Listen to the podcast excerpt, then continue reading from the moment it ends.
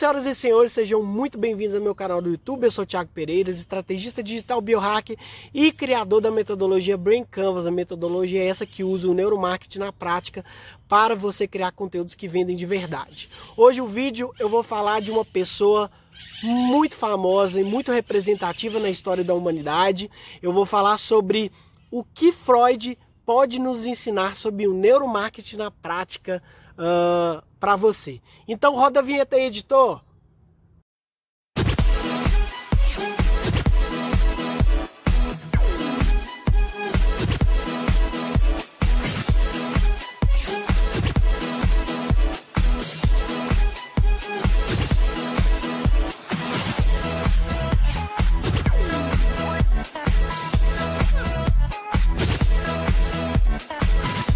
Sigmund Freud, neurologista austríaco, fundador da psicanálise, o que que ele diria? O que que ele nos ensinaria?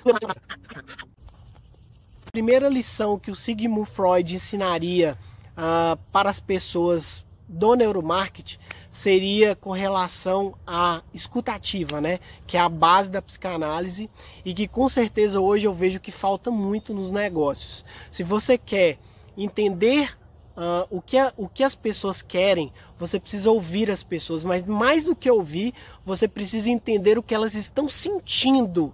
E aí, é, a, talvez seria o primeiro, o, o, primeiro ensinamento do Freud, baseado no que ele viveu na psicanálise, seria escutativa. É você, mais do que você só escutar seu cliente, é você entender o que ele está sentindo, porque o que é sentido jamais é esquecido. Tanto é que mesmo hoje, depois, no, em pleno é, ano de 2021, a gente tem uma força de 92% o chamado boca a boca. Ou seja, o, o nosso relacionamento ele tem uma força muito grande quando você uh, faz o marketing boca a boca, a indicação, quando você fala para o outro. Então, isso demonstra o quanto que nós, seres humanos, estamos adaptados às plataformas digitais, mas que o relacionamento pessoal, a, a sensação do, de falar com o outro, avisar com, com o outro e entender o que o outro está sentindo é algo muito mais importante. Então, esse seria o primeiro ensinamento do Freud para o neuromarketing na prática, para quem quer entender um pouco mais questão também que poderia ser pensada do Sigmund Freud na psicanálise para o neuromarketing é com relação ao famoso iceberg, né, em que 10% é consciente e os outros 90 é inconsciente. E como que a gente pode trazer para a realidade do neuromarketing?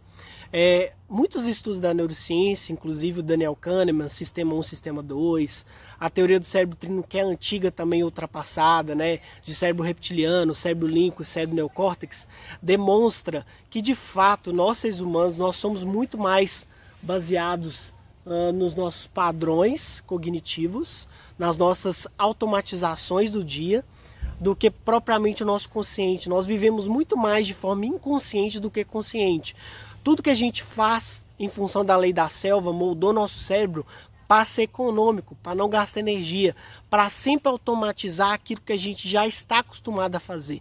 Então, é, essa pirâmide do, do Sigmund Freud, né, que é muito difundida, de inconsciente e consciente, ainda hoje é uma realidade. De fato, é um ensinamento do Sigmund Freud que a gente pode trazer para a nossa realidade, para a realidade do neuromarketing. Na hora de você criar estratégias, campanhas, você tem que estar tá sempre tentando comunicar com o inconsciente das pessoas. Aí a gente tem outros exemplos como atalhos mentais, heurísticas, padrões cognitivos, sistema 1, né? Conversar muito com o sistema 1 e não tanto com o sistema 2 porque em geral o sistema 2 é racional. Questão também que a gente pode traçar paralelos e trazer para a realidade no, no neuromarketing, ensinar um pouco, é o jeito que o Freud é, subdividiu nossa mente, e de ego e superego. Ou seja, cada um tem a sua representação, sendo que sendo que o id, o instinto mais básico que está com a gente desde quando a gente nasce, ah, a gente poderia traçar um paralelo talvez com o tronco cefálico, com a, a, a gânglia basal, uh, por conta da sua importância e por desde cedo já estar com a gente, né? Uh, eu sempre falo que a primeira infância ela exerce uma função muito grande na nossa vida adulta, porque até os sete anos tudo que você vivencia e influencia a sua vida adulta. Então o id seria como se fosse o seu animal, a sua parte biológica, uh, porque nós somos primatas, né? nós somos seres humanos. A gente poderia traçar paralelos com o sistema 1 do Daniel Kahneman ou o cérebro reptiliano do uh, Paul MacLean. Então, de certa forma, o Freud tinha alguma noção do que ele estava falando. Um outro ponto também muito interessante é a questão do ego. O ego ele tem como principal função e objetivo é, satisfazer o id, né, o nosso animal, mas de forma sociável. Por exemplo, você não pode fazer sexo na rua, você não pode, por exemplo, tomar todas na rua, você precisa ter algumas questões sociáveis e o id tem essa relação. E a gente consegue trazer um, trazer um, traçar um paralelo com o sistema 2 um pouco e também com o cérebro límbico, que é o cérebro das emoções, ou seja, para gerenciar certas ações, porque é, se o ser humano tivesse apenas, a gente não tivesse essa parte do neocórtex, esse desenvolvimento do nosso neocórtex, que é a parte racional, diferentemente de outros primatos, como o macaco bonodo, por exemplo, a gente provavelmente agiria de uma forma muito biológica, de sobrevivência pela lei da selva. E aí o fato da gente ter desenvolvido, na visão do Freud, o ego, que é exatamente para gerenciar esse seu animal, essa, esses seus instintos mais básicos. Você não pode fazer cocô na rua, você não pode fazer sexo na rua, são alguns dos instintos que realmente você precisa ter um certo cuidado. Por fim, a terceira camada que o Freud defendeu é o superego, que é o, a moralidade, né? É o nível mais al, al, alto do seu racional. E de certa forma ele acertou, porque a gente tem um neocórtex, um, um cérebro bem evoluído, consciente, de raciocínio, de tomada de decisão. Na verdade, tomada de decisão é o límbico, mas é muito racional. Então, a gente consegue traçar um paralelo com o sistema 2, que é racional, que representa 5%, que a gente tem 40 bits na, na, na capacidade desse, de, de analisar a situação, enquanto que o inconsciente é quase 11 milhões.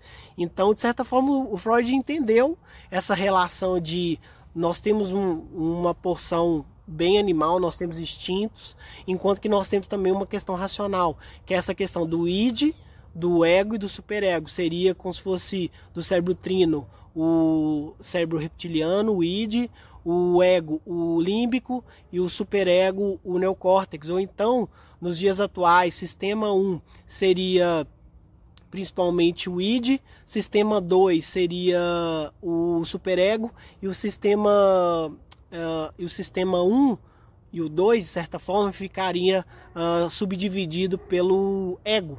Então, de certa forma, o Freud acertou nisso também, é, que a gente consegue aplicar essas informações para o cotidiano da sua empresa, do seu negócio, você como influenciador, entendendo mais a cabeça das pessoas, porque de fato a venda, as campanhas do marketing, elas são direcionadas para o cérebro das pessoas, para como que elas vão comprar algum produto de você questão também que a gente pode pensar do que o Freud falou para o neuromarketing é de que ele sempre falou que muitos do, muitas sensações e questões que nós vivenciamos na infância, é, elas ainda permanecem na vida adulta.